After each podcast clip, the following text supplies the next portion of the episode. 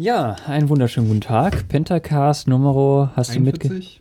41, 42, wer weiß, was alles noch kommt. Oh, 42. Ja, keine Ahnung. Äh, sollen wir eben nachgucken? Nee, nee, 41 wird es. 41 wird das, okay.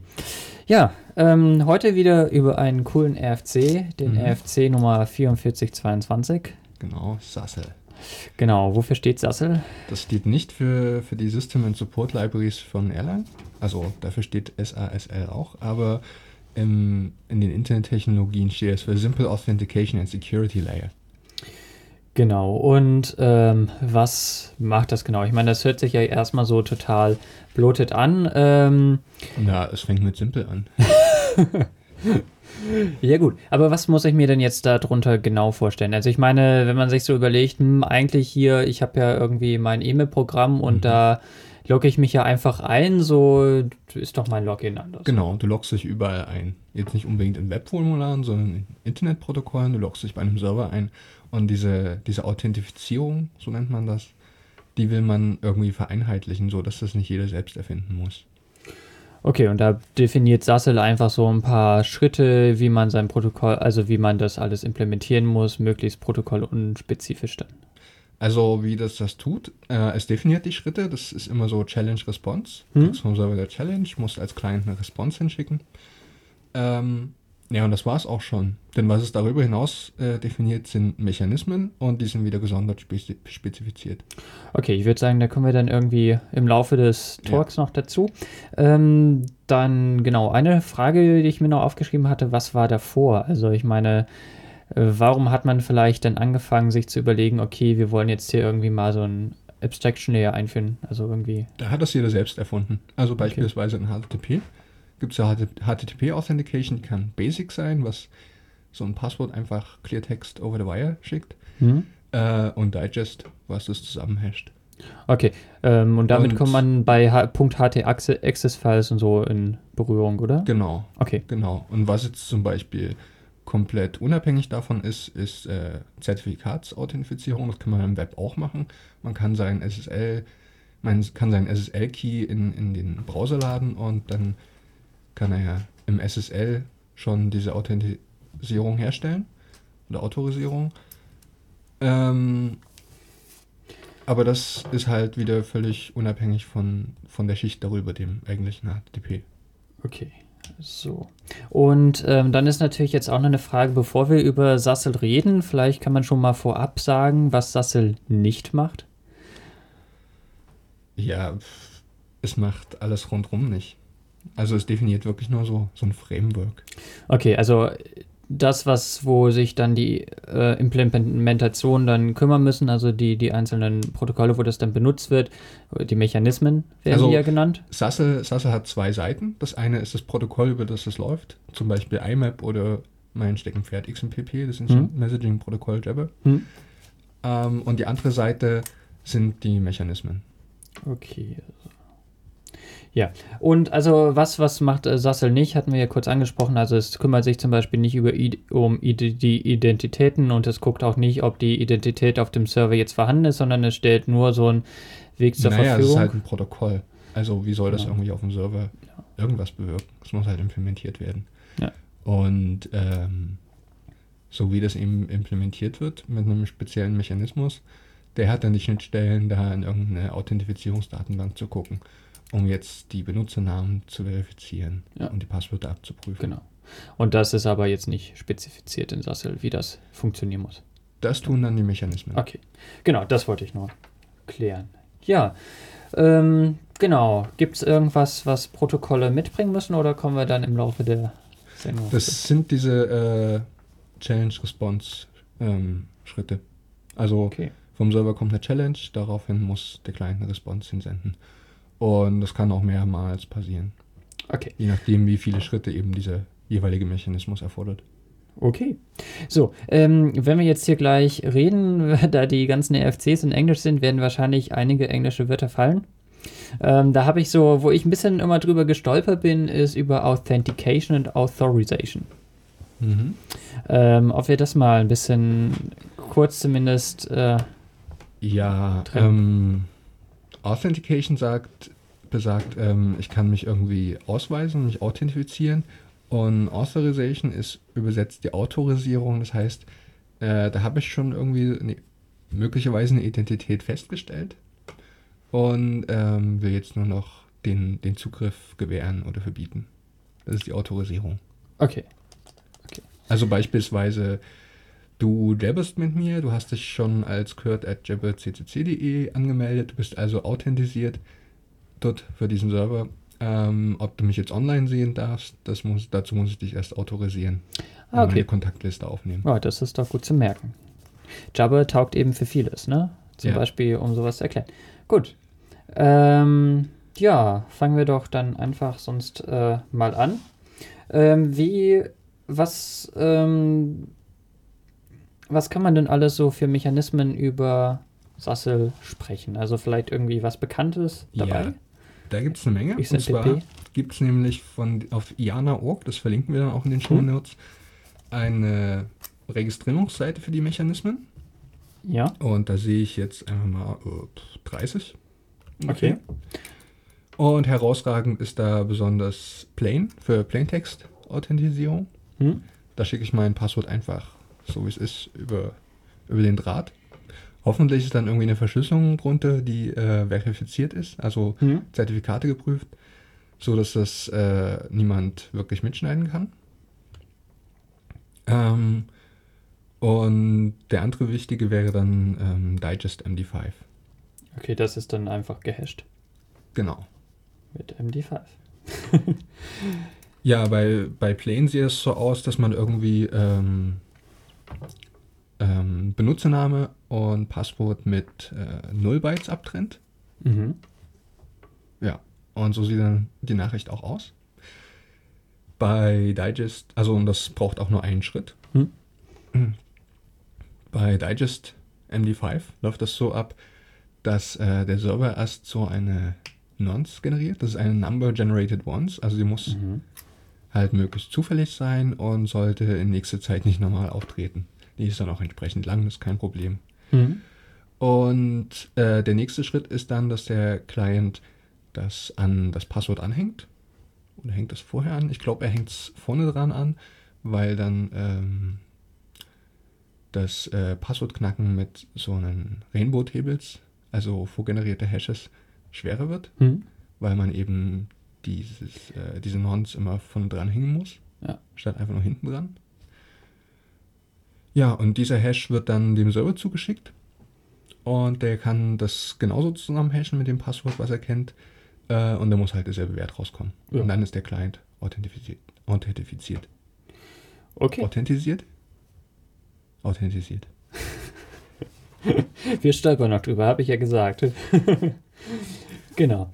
Ähm, ja, womit machen wir denn als nächstes weiter? Ich glaub, ja, also ich glaube, wir, wir, sollten ja auf das Problem zu sprechen kommen. Äh, der, der aufmerksame Hörer wird vielleicht gehört haben, äh, dass der Server das Passwort kennen muss. Und das ist natürlich extrem schlecht, weil Servereinbrüche kommen vor. Mhm. Und wenn dann äh, der Einbrecher einfach sich die Passwortdatenbank mit kopiert, dann hat er echt viel gewonnen. Weil dann kann er sich nicht nur in Zukunft da als äh, jeder Benutzer ausgeben, sondern er kann auch die Passwörter der Nutzer bei anderen Diensten ausprobieren. Das ist ja leider oft anzutreffen, das gleiche Passwort für verschiedenste Dienste. Genau. Ja, und äh, ist da irgendwie gegen vorzugehen? Ja, da ähm, gibt es neue Mechanismen, nämlich äh, Scram. Okay. Und Scram heißt the Challenge Response Authentication Mechanism. Okay. Da ähm, tut der Server, also das Passwort muss man natürlich trotzdem setzen, aber mhm. der Server speichert es nicht, sondern äh, hecht das gleich auf, für, für, seine, für seinen Speicher zusammen. Und ja, speichert es gehasht. Okay. Ja, ich würde vorschlagen, wir können vielleicht dann nochmal auf ähm, äh, Scram ein bisschen später kommen, wahrscheinlich, wenn wir über die einzelnen Schritte ein bisschen noch reden. Jo. Gut, machen wir weiter. Ähm, genau, also wir hatten jetzt schon gesagt, es verschiedenste Protokolle benutzen Sassel, so orientieren sich eben an Sassel. Unter anderem XMPP, hast du gesagt. Oder Plaintext, äh, also dieses Plain-Verfahren. Mhm. Das ist ein Mechanismus. Plain. Genau. Und da gibt es auch ein, ähm, ja, ich sag mal, ein Standardverfahren. Also so, ich sag mal so die Blaupause, wie man so äh, das kurz beschreiben kann, diese, wie das funktioniert. Das ähm, Sassel. Und zwar die ähm, zuerst, dass der Client zuerst den Request Authentication Exchange macht. Dann kommt vom Server die, shit, jetzt ist natürlich alles Englisch, äh, die Initial Challenge, also ähm, Das, was die Übersetzt Mods enthält. Genau, ich, ich übersetze das gleich nochmal. Ähm, also wie gesagt, vom Client zuerst Request Authentication Exchange, also dass man sich authentifizieren möchte, dann der Server äh, schickt die Initial Challenge, dann schickt der Client eine Response zurück, das ist dieses Challenge Response, was ja immer auch in den Protokollen dann definiert sein muss. Da kann dann noch ein bisschen dann was dahinter kommen und dann letztendlich schickt der Server dann noch ähm, das Ergebnis dieser ganzen Challenge Response Authentifizierung. Genau. Das ist so, Und da ist dann auch noch was steht. drin, um den Server zu verifizieren, aber äh, weil, bin ich mir jetzt nicht im Klaren, wie weit das geht. Ich weiß auch gar nicht, was man dazu verwenden würde, weil so ein Server hat ja kein Passwort. Ähm, meistens äh, tut man das dann anhand des SSL-Zertifikats, hm, was man überprüft. hm. ja. Und ich meine, da ist, muss, ist Sassel ja auch, dass man trennen muss zwischen der Sicherheit des äh, Transportschicht, Genau. das wird dann über SSL oder TLS hergestellt. Genau, und dann eben des Verfahrens an sich. Also ob man jetzt das Passwort im Plaintext überträgt oder gehasht oder sonst was. Genau. Und ähm, Sassel liefert aber auch, äh, die Protokolle müssen auch eine Möglichkeit mitliefern, glaube ich, dass Sassel erkennt, ob ähm, was zuerst kommt. Also ob zuerst die Transportschicht abgesichert werden soll oder erst die Anwendungsschicht. Also Mhm. wann das Also wann in XMPP zum der Beispiel sind das zwei verschiedene Schritte. Mhm. Und äh, generell ist es auch ziemlich getrennt immer. Äh, und das ist halt, das ist halt auch ein großes Problem, dass man äh, von, von der einen Schicht nicht Rückschlüsse auf die andere Schicht zu- ziehen kann, beziehungsweise das dann eigentlich irgendwie implementieren sollte. Und das nennt man dann das Channel Binding. Okay. Ja. Ähm, dadum, dadum. Und ähm, diese, diese Scram-Mechanismen, die äh, haben eine bestimmte Benennung. Das ist zum Beispiel Scram SHH1, benutzt SHH1 als Mhm. Hash-Algorithmus. Ähm, und dann gibt es halt noch die Variante mit dem Plus, Scram SH1 Plus. Das äh, beinhaltet da- dann dieses Channel Binding. Okay. Ja. Channel Binding nochmal kurz erklärt dann. Ja, da werden halt, äh, da wird halt mit der SSL-Schicht geredet und da sichergestellt, dass man wirklich mit demselben redet. Mhm. Okay, für vielleicht jetzt nochmal die ähm, nicht so Firmenhörer, die sich vielleicht für sowas interessieren, aber jetzt nicht unbedingt die ganzen einzelnen Schichten des, ähm, des Internets kennen. Also ähm, auf IP-Ebene ist. Haben wir Pakete. Genau, dann kommt TCP, das ist die Transportschicht. Genau, und das, Transport. das macht aus den Paketen Protokolle. einen Datenstrom, Genau. der immer in Reihenfolge ist und nie, Paket, nie Pakete dazwischen verliert. Und dann kommen diese Anwendungsschichten, also Genau. zum Beispiel XMPP oder Mhm, und vorher können wir aber noch so eine Verschlüsselungsschicht wie SSL einziehen. genau. Und Sassel setzt jetzt allerdings auf der Anwendungsschicht auf. Mhm. Und das heißt, der Transportstrom mit Sassel ist jetzt erstmal nicht äh, verschlüsselt, sondern dafür muss man dann zuerst zum Beispiel TLS machen. Genau, also man macht am besten gleich TLS und dann fängt man mit der Auto Authentisierung an. Okay. So dass wenn irgendwie ähm, Plaintext in Frage kommt, dann Das tut man das verschlüsselt. TLS. Und, und das ist auch eine Entwicklung, die ich sehr begrüße, äh, dass man jetzt in, in Jabber-Clients zum Beispiel anklicken, äh, Plain-Authentisierung nur verwenden, wenn es auch wirklich schon verschlüsselt ist. Mhm. Mhm. Genau. Ähm, da hatten wir ja, glaube hatte ich glaube ich eben schon gesagt, dass Sassel da auch ähm, Sachen zur Verfügung stellt, um das ähm, zu checken, dass das geht. Also dass äh, die Richtung, welches, was jetzt zuerst kommt, ob jetzt zuerst die Transportschichtverschlüsselung oder nicht kommt. Naja, das geht nicht inhärent, das müssen dann die Implementierungen tun. Aber Sassel schreibt vor, hier im RFC, dass die Implementierungen sich darum kümmern müssen. Ja. Gut. Ähm, tja, so, genau. Authentication Exchange haben wir jetzt so den Basis habe ich jetzt mal ähm, gesagt. Und sollen wir das vielleicht mhm. mal am Beispiel jetzt vom Scrum machen, wie sich das auch, ähm, wie das im Detail aussieht oder XMPP oder naja, so? Das, oder? Sind, das ist eine ganze Menge rumgerechnet mit, rumgerechnet mit Hashes. Also ja, wir können das gerne mal kurz am Beispiel XMPP machen. Also bei XMPP ja. ist es so, da baue ich eine Verbindung auf und als erstes bekomme ich dann vom Server die Features. Und in den Features steht drin zum Beispiel, kann äh, zu TLS switchen für Verschlüsselung. Mhm ähm, und kann verschiedenste Authentifizierungsmechanismen, was halt zu den SASL-Mechanismen korrespondiert. Okay. Und was man als Client halt als erstes machen sollte, ist diese TLS äh, Negotiation anstupsen, mhm. sodass der Kanal verschlüsselt wird. Okay. Und dann kann man sich einen SASL-Mechanismus rauspicken. So, und das ähm, funktioniert dann so, dass der Server dann eben sagt, ich kann das, der Client sagt, ich kann das und dann einigt man sich auf einen. Ähm, also im, im Fall XMPP tut wirklich nur der Server anbieten und der Client muss sich was raussuchen oder ja, und mhm. es geht halt nicht weiter. Mhm. Ja, ähm, wegen Angriffsszenarien können wir nochmal später drauf zurückkommen. Da steht ja auch ein bisschen was im RFC dazu drin. Was ist da so, worauf man so achten müsste bei der Protokollimplementierung?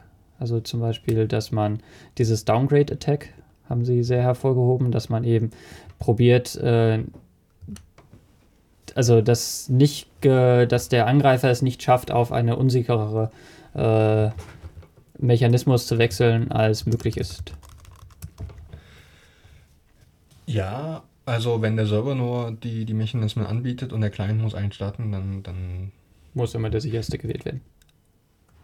Naja, dann darf der Server halt keine unsicheren anbieten. Beziehungsweise der Server sollte nicht ähm, welche annehmen, die er vorher nicht angeboten hat. So, ja, ähm, weitermachen. Also wir haben jetzt unsere Mechanismen bekommen von äh, was, was der Server so alles kann und wir picken uns jetzt natürlich das Coolste raus. Scram. Ja. ja, das läuft folgendermaßen ab.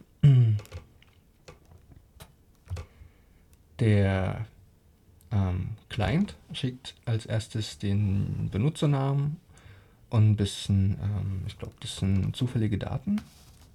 Moment. Parameter R. Also komischerweise im Gegensatz zu Digest MD5 hat man sich bei äh, Scram auf einbuchstabige äh, Schlüsselnamen geeinigt. Mhm. Ja, R sind zufällige Daten. So, daraufhin schickt der Server zurück. Ähm, also der Client sendet zufällige Daten. Und seinen Benutzernamen. Okay. Und der Server sendet zurück ebenfalls äh, ein paar zufällige Daten und äh, den Salt, also wieder so sowas, was an, den, an das Passwort angehangen werden soll, um es möglichst schwerer knackbar zu machen und eine Iterationszahl, ähm, wie oft das Passwort gehasht werden muss, hm. zum Beispiel 4096 Mal, ähm, was einfach die Bewandtnis hat, dass wenn man das Passwort irgendwie also das, den Hash, der übertragen wurde, wenn man den irgendwie knacken will, muss man das halt pro möglichen Passwort 4096 mal anwenden. Damit ist es schon wesentlich langsamer ja. zu knacken. Genau. Und äh, ja, was ist da so ungefähr die Rechenzeit? Gibt es da irgendwie äh, Schätzungen, was, wie lange man da braucht, um so ein Passwort, was 4096 mal gehasht ist, zu knacken? Ist das in. Na, es ist halt 4096 mal so lang wie nur einmal gehasht. Okay. So, und ähm, dann. Hat der Hash immer die gleiche Länge oder variiert die Hash-Länge von der Länge des Passworts?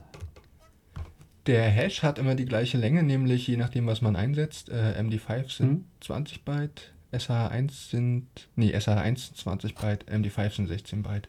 Okay. Ähm, ja, nachdem der Client nun ähm, Salt und Iteration Count und die Zufallswerte bekommen hat, muss er ganz viel rumrechnen mhm. und seinen kleinen Proof erstellen. Also, okay. ja, er hasht da halt viel zusammen. Und das macht der Server parallel auch? Ähm, der hat. Oder hat er das in seiner Datenbank? schon okay. äh, in seiner Datenbank. Also er speichert nicht das Plaintext, sondern gehasht. Und dann kann er ein bisschen rumrechnen und äh, kommt irgendwie auf den, wieder auf den Client-Proof und den muss er mit dem vergleichen, den der Client geschickt hat. Mhm. Und wenn das stimmt, dann passt es. Dann ist authentisiert. Okay, cool. Ja, ich suche mal, ähm, hier im RFC sind nämlich so verschiedene Mechanismen auch beschrieben. Und da suche ich jetzt gerade mal, äh, welche das ungefähr sein könnte. Äh, da, da, da, da. Das schaut so aus, als ob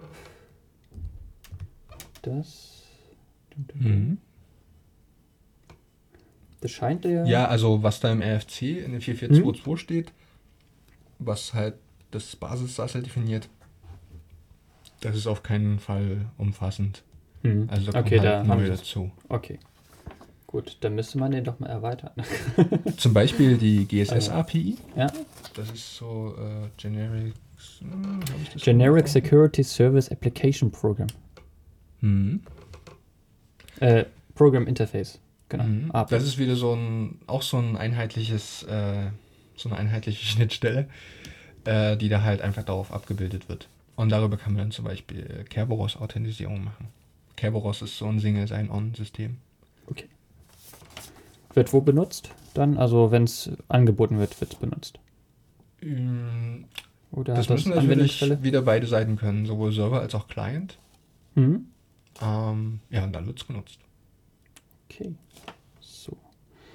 Ähm, genau. Also Kerberos, äh, da gibt es die, die MIT und die und noch so eine andere Implementierung. Und Windows 2000 kann, kann das schon. Okay. Cool. Und da bekommt man immer so ein Ticket von so einem Single Sign-On-Server und äh, dann kann man mit ganz viel Krypto sich überall authentifizieren, ohne nochmal sein Passwort eingeben zu müssen. Das ist ja praktisch, Also weil von der immer, wenn das Passwort eingegeben wird. Von der Benutzerseite muss man sich das ungefähr so vorstellen wie sudo, wo man sein Passwort auch einmal eingibt und dann cacht es da ein bisschen was. Okay. Cool. Klingt interessant. Gut.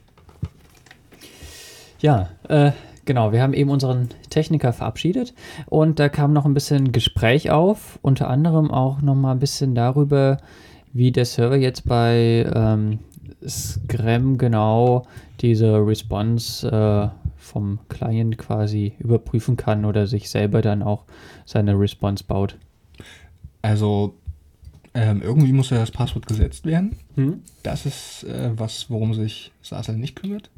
Also kein User Management, irgendwie die Passwort wechseln. Das müssen die Protokolle schon selbst tun. Und meistens läuft es dann halt so ab, dass ähm, der Client das Passwort erstmal im Cleartext drüber sendet, über eine hoffentlich verschlüsselte Verbindung. Hm? Ähm, und dann muss man sich darauf verlassen, dass der Server das Passwort möglichst nicht speichert. Okay. Es sei denn, man will sich noch mit Digest MD5 authentisieren. Sondern was er speichert, ist äh, der, der sogenannte Stored Key. Und der ist halt der gehashte, ähm, das gehashte Passwort. Auf 4096 Mal gehasht oder nur Mhm. einmal? Okay. Mhm. Ähm, das ist diese Iterationszahl und die kann für jeden Benutzer unterschiedlich sein. Okay. Muss aber nicht. Stimmt, ja, das war ja nur ein Beispiel. Mhm. Die 4096. Okay. Gibt es da eine Mindestzahl? Nee. Also es geht auch nullmal. Sollte man vielleicht nicht tun. Okay, also das ist jetzt nicht irgendwie vom Protokoll explizit ausgeschlossen. Und äh, dieser, dieser Salt-Wert und diese Iteration Count muss auch immer mitgeschickt werden dem Client, damit er eben seinen ähm, Client-Proof berechnen kann. Mhm. Okay. Ja, ansonsten ähm, gibt es noch eine kleine Anforderung ans Protokoll. Äh, das muss irgendwie die Daten übertragen können.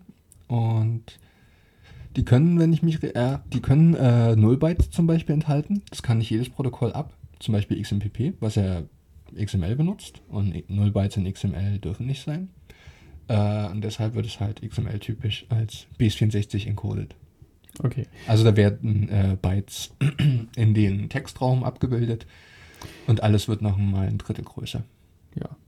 Genau, Base 64, ja. Nur fast bei der Wikipedia mal durchlesen, da ist das ganz gut erklärt, dann einmal selber nachmachen und dann kann man es. Weiß man zumindest, worum es ungefähr geht. Das ist so die, die Standardmethode, irgendwie Binärdaten in XML zu kriegen. Auch in E-Mail sehr gebräuchlich. Das ist so schrecklich, finde ich. meinen. Ja. Gut. Ähm, ja, wo waren wir dann äh, stehen geblieben? Genau, Anforderungen an Protokolle hatten wir eben. Nochmal dann kurz eingeworfen. Gibt es noch weitere Anforderungen an das Protokoll?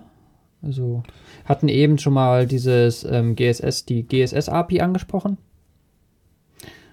Ähm, ja, die GSS-API kenne ich noch nicht im Speziellen. Vielleicht finden wir da noch mal einen Gast. Ähm, das Protokoll muss halt diese Mechanismenselektion unterstützen, Mhm. wie eben schon für XMPP erklärt. Ähm, und dann halt diese Challenge-Response-Sachen transportieren. Genau. Also bei XMPP sind es halt XML-Elemente, die Challenge und Response heißen. Ja, genau. Und dann ähm, steht auch noch drin, wie diese Security-Lehrer zu handhaben sind über das TLS und so, was wir vorhin schon mal gesprochen haben mit der verschlüsselten Verbindung und so, wie Mhm. Und das, gehandhabt werden sollen. Dass die eine Schicht mit dem SSL-Layer darunter spricht und zum Beispiel den Servernamen überprüft. Genau. Also, um das vielleicht nochmal zu veranschaulichen, ähm, ich authentifiziere mich jetzt gegen jabberccc.de und habe da schon eine TLS-Verbindung drunter. Und dann sollte der Client gucken, ob diese TLS-Verbindung wirklich auf jabberccc.de äh, authentisiert ist. Hm. Hm.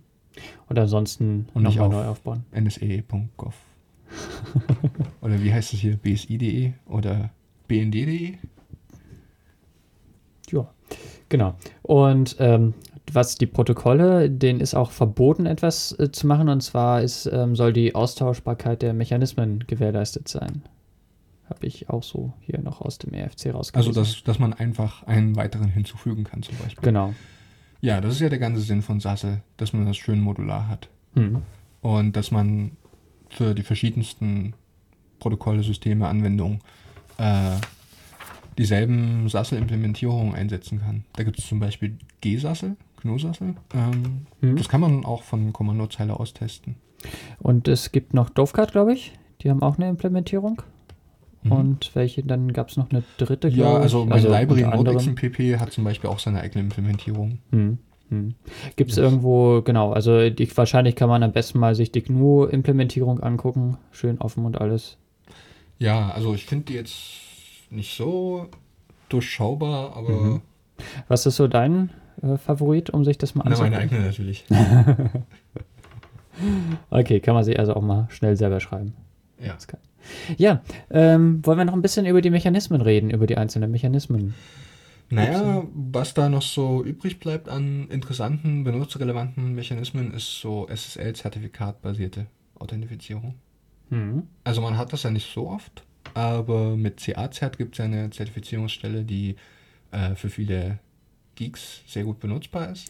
Genau, also das ist so, ähm, vielleicht nochmal kurz erklären, SSL-Zertifikate werden von sogenannten Root ähm, Certificate Authorities ausgestellt.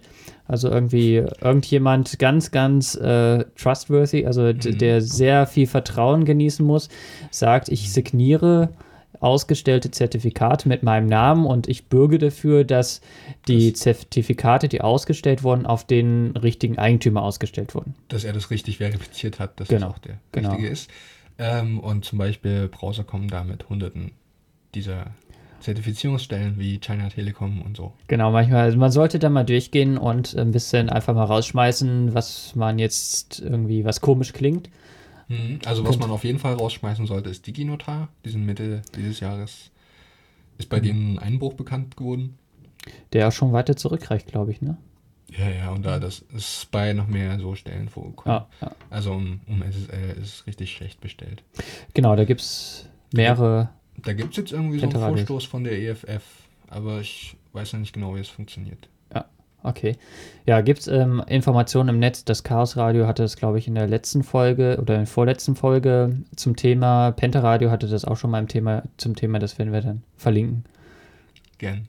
Ja, genau, so, SSL, genau. Und jetzt CA-Cert, das ist quasi so, dass man sagt, okay, wir haben ja ein Root-Zertifikat und damit sich, damit wir, also wir haben dann irgendwie Leute, die in sogenannten Web of Trust quasi äh, arbeiten. Also ich kann mir eben deinen Ausweis angucken, du kannst dir meinen Ausweis angucken und dann Mhm. sagen wir, okay, wir sind die anderen, also ich bin der Kurt und das ist. Also vielleicht können wir das ja mal auf so äh, öffentlicher und privater Schlüssel unterbrechen. Na klar. Privatschlüssel behalte ich immer. Anhand des öffentlichen kann ich verifiziert werden.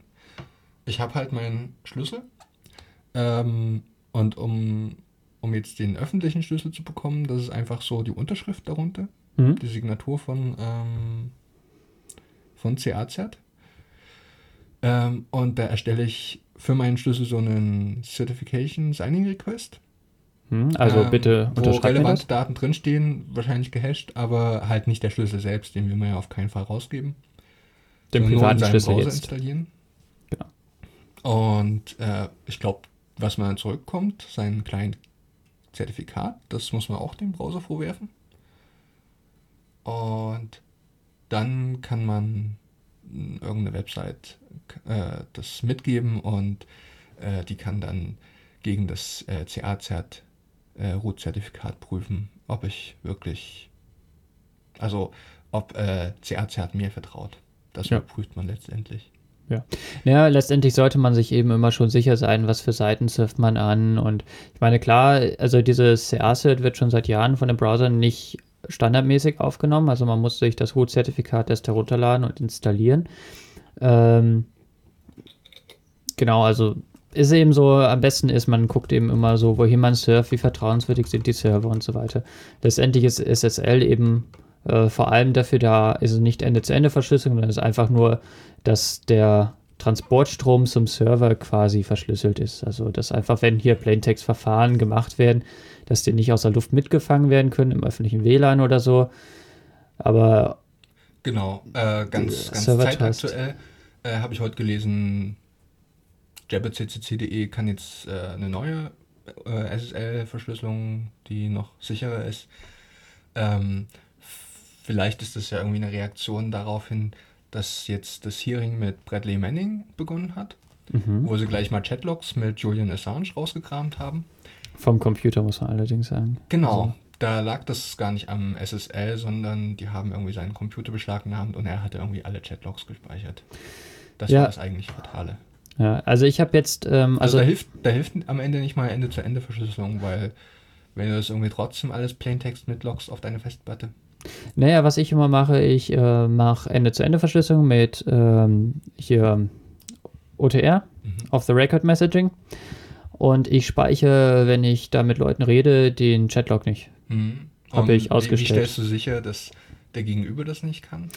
OTR ist doch Plausible Deniability. Mhm. Also, ich kann das sagen, ich habe doch nicht mit ihm gechattet. Wie viel Bestand das dann vor Gericht hat, ist dann die andere Ja. Sache. Ähm, vielleicht wäre das ganz interessant, da mal was einzubauen, dass man die anderen force quasi, das nicht zu speichern.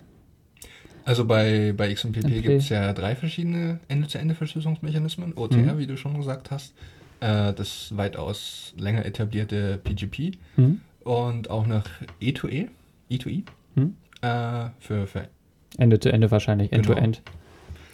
äh, was so ein bisschen OTR nachmacht und das kann signalisieren, bitte meine Chatlogs nicht speichern. Hm. Ja, ist interessant. Ich glaube, das gucken wir mal an. Also, Mhm.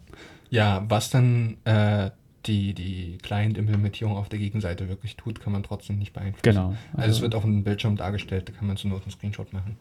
Ja, aber ich meine, bei, bei PGP ist eben das Problem, wenn man darüber verschlüsselt, dass man dann eben mit seinem Schlüssel verschlüsselt und dadurch eben, ich sag mal, eindeutige Signaturen erzeugt. Also quasi, das geht ja nur mit meinem Schlüssel, diese Verschlüsselung. Und damit ist man, Nein, wenn du jemandem was schickst, äh, verschlüsselst du das mit seinem öffentlichen Schlüssel und er kann es dann nur mit seinem privaten Schlüssel entschlüsseln. ja gut, okay, da wird es, ja, dann wird es. Also signiert ja. wird da nicht so viel.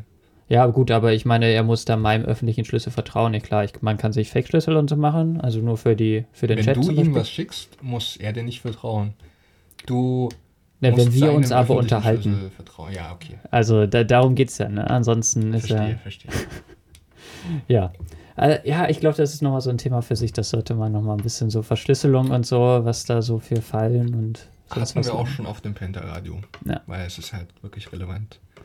kann einen ganz schnell auf die Füße fallen, selbst wenn man sonst was für eine Burg hat, wenn man dann irgendwie ja, Whistleblowing betreibt und das dann irgendwie jemandem im Chat erzählt, hier, ich habe das gemacht, dann Mhm. macht man sich die ganze Whistleblowing-Security-Plattform kaputt. Genau darum geht es bei diesem Bradley Manning auch, dass er sich halt auch Ja. mit äh, diesem Adrian Lamo, der Homeless Hacker, unterhalten hat. Und der hat natürlich gleich alles dem FBI gepetzt. Tja, Ja, zurück zu den. Äh, now der, for something completely different. der Autorisierung, Authentisierung über SSL-Zertifikate. Das macht hm. ja die, die Schicht, die auch äh, die Verschlüsselung macht, also das SSL halt. Ähm, und dafür gibt es dann den SASL-Externe-Mechanismus, wo man das halt sagt, irgendwie, das muss schon von der Schicht darunter gemacht sein. Ah, okay. Ja, jetzt macht das, genau, das habe ich vorhin noch gelesen und es war noch ein bisschen unklar. Dafür ist also dieses externe Fleck da, dass man eben sagt, okay, ähm, wenn ich mich mit diesem Zertifikaten authentifiziere, dann mhm. ist das mhm. Authentifizierung genug. Ja. Gut. So, ähm, ja, was ich noch ganz interessant fand, ähm, ist der oder sollen wir noch über ein paar andere Mechanismen reden? Nee, sind wir durch, ne? Nö, also. So die großen ganzen, also Plaintext, also irgendwie Klartextübertragung, dann irgendwas gehashtes, ne? Da gibt es dann verschiedenste Verfahren, Scram, MD5, was auch immer. Mit dem Unterschied, also mit dem wichtigen Aspekt, ob jetzt äh, so, äh, die Passwörter im Klartext auf dem Server gespeichert werden müssen. Ja, und dann gibt es äh, noch ähm, Key-Sachen, also mit mhm. dem SSL zum Beispiel mhm. und diesem External Flag. Genau, und, und bei den Key-Sachen da frage ich mich immer, können die auch wirklich äh, benutzerfreundlich sein? Weil man muss halt mit irgendwelchen Keys rumhantieren, die dürfen nicht abhanden kommen. Müssen möglichst lang sein? Ja, das ist ja kein Problem, weil das sind halt irgendwelche Dateien. Die merkt sich niemand, das sind halt Keys. Ja, aber wenn ich mir das nicht merke, dann weiß ich da auch nicht, also aber ob die, das die sollten ist, auch nicht auf unverschlüsselten Platten gespeichert werden und sowas. Und in Firmen, wo, wo sowieso High Security ist, mag das vielleicht funktionieren. Hm. Bei Heimanwendern bin ich da eher skeptisch. Hm, hm. Ja. Gut. Ja, genau. Also diese drei verschiedenen Gruppen, sage ich mal, gibt es.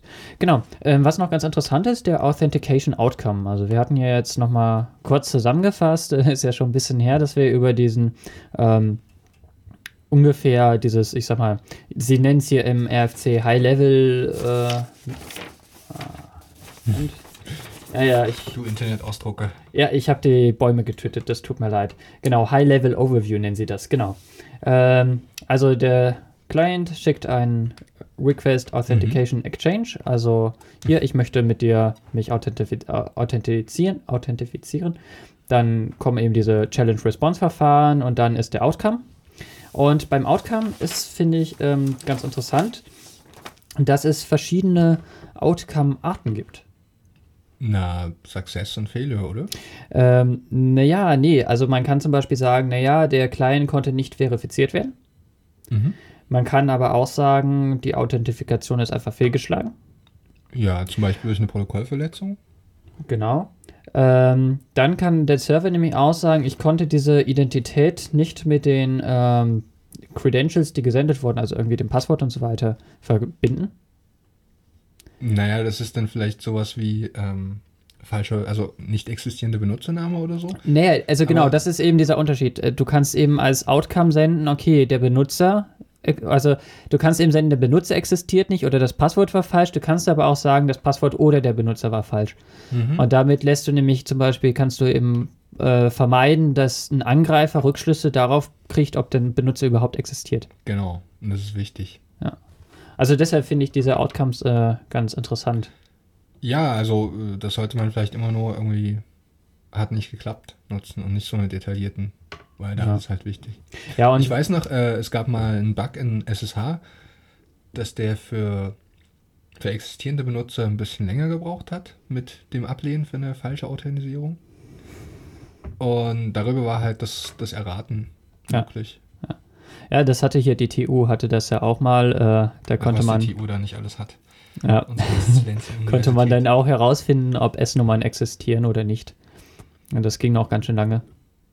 Also dann über Umwege und so. Und damit kann man aus den S-Nummern kann man diese E-Mail-Adressen sich generieren. Und ah. Genau. Und man kann, konnte früher sogar aus den S-Nummern dann die Namen rückwärts suchen. Und da konnte man dann personalisierte E-Mails schreiben. Was auch genutzt stimmt, wurde für stimmt, eine ja, coole Abstimmung über das Semesterticket. ich kram das nur mal raus und verlinke das. Da gab es bestimmt eine Menge Stunk. Da gab es Stunk, ja. genau. Ähm, ja, also wie gesagt, dieser Authentication Outcome, den kann man ein bisschen verschleiern. Man kann aber auch sagen, jetzt wenn Wartungsarbeiten sind oder so, hier, der Server kann gerade nicht. Das kann man zum Beispiel auch mitteilen. Ja. Das ist ja auch nicht schlecht zu wissen manchmal. Das kann man aber auch noch vor der Authentisierung machen. Also kommt Ja. natürlich aufs Protokoll. Ja, und ich meine, vielleicht ist du irgendwie, weiß nicht, dass du erst auf dem Server bist, dann auf dem und auf dem dritten ist dann irgendwie sonst was. Naja, gut, genau, das sind unsere Authentication Outcomes.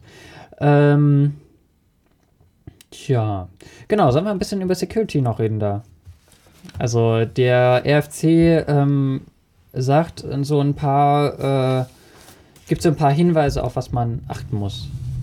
Na, was ich ja toll finde, dass ich da entdeckt habe und darauf referenziert ist RFC, es gibt einen RFC 4949 und das ist Internet Security Glossary. Mhm. Und das erklärt ganz viele Buzzwords wie hm, Cryptography 4949 oder 4909? 4949. 4949. Gut. Na, für die Shownotes, dass das hier Mhm. verlinkt wird. Ja. So, Ja, genau. So, was möchtest du denn da gern ansprechen? Ähm, genau, also das, der RFC, der spricht ein, ein paar A- Attacken an, also aktive Attacken und passive Attacken. Ähm, und äh, spe spezifiziert da ein bisschen mehr dazu. Also zum ersten sagt er eben, mögliche Attacken sind eben so ähm, sogenannte Hijack-Attacken. Ähm, dass man Also bei passiv und aktiv kann ich mir vorstellen, bei passiv äh, lauscht man nur mit, Sniffing, ja. bei aktiv kann man eingreifen, zum Beispiel als Man in der Mitte. Mhm. Ähm, genau, und ich. Ich muss nochmal eben übersetzen. Ja, genau. Okay, ähm, die Hijack-Attack ist, ist eigentlich ziemlich simpel erklärt. Ähm, und zwar geht es dort um die Integrität der Daten.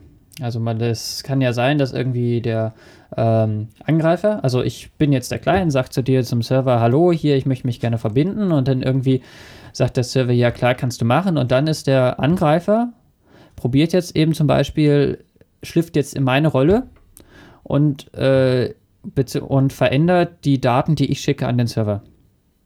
Also, ähm, Also bist du da trotzdem nach hinten dran? ja genau, ich schicke eben zum Beispiel dem Server hier, ich kann das und das und das und das. Ja, also das, typisches Man in the Middle. Genau, und der Attacker, also der Angreifer, verändert das eben. Der streicht zum Beispiel die, ähm, der sagt zum Beispiel, ich kann nur noch Plaintext, streicht meine anderen Mechanismen, die ich kann, einfach raus. Und dagegen hilft zum Beispiel Integrity-Checks, also dass man zum Beispiel Hashes macht oder sonst was. Ja, Ja, das man sollte die SSL-Schicht dann machen. Genau. Ähm, das Interessante ist, äh, bei SSL hat das ja so begonnen, man hat erst mal die verschlüsselten Dienste auf einem anderen Port laufen lassen. Und irgendwann hat man sich dann überlegt, na, zwei Ports ist irgendwie doof, wir wollen das alles in einem. Und bringen in die Protokolle ein- Feature oder ein, ein Schritt, der heißt StartTLS. Hm? Ähm, und, und dieses, dieses StartTLS kann man natürlich super irgendwie rausschneiden als Man in the Middle. Hm. Also möglichst nicht benutzen dann. Genau. Hm. Stimmt, ja klar. Und deshalb ist es halt so wichtig, dass man in seinem Client ankreuzen kann, bitte nur verschlüsselte Verbindungen. Ja, klar. Na, ich werde das nochmal gucken, weil ich hatte nämlich letztens ein paar Mal ein paar Probleme bei so, ich mache IMAP und so, bei Einstellungen. Manchmal geht es dann eben nur mit Start-TLS und so. Das ist nicht immer das äh, alles es sollte eigentlich wird. nur mit StartTLS gehen. Oder du machst IMAP S auf einem anderen Port.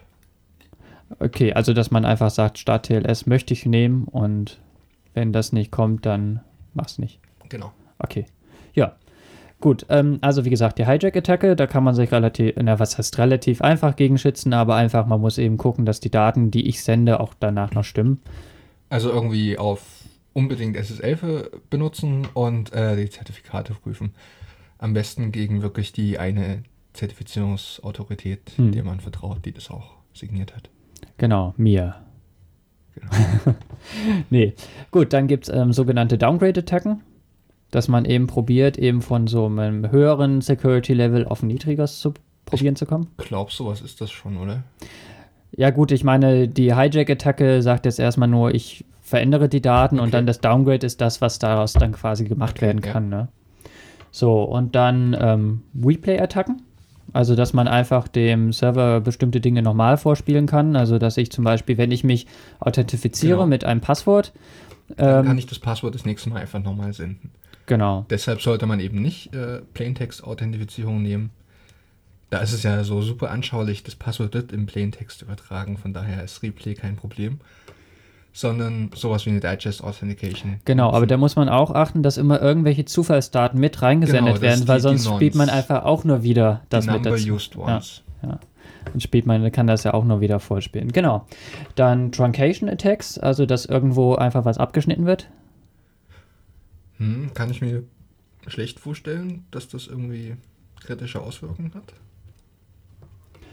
Also Ähm. ich meine, wenn ich da irgendwas abschneide, dann schlägt das Protokoll fehl und ich bin halt nicht authentifiziert. Genau, aber da sagt es eben, sagt die Spezifikation, man sollte darauf achten, dass eben, wenn etwas fehlschlägt, man die Verbindung beendet und neu startet und nicht einfach irgendwo weitermacht und guckt, was macht dann der Client und was macht vielleicht der Server, wenn ich da was kaputt mache.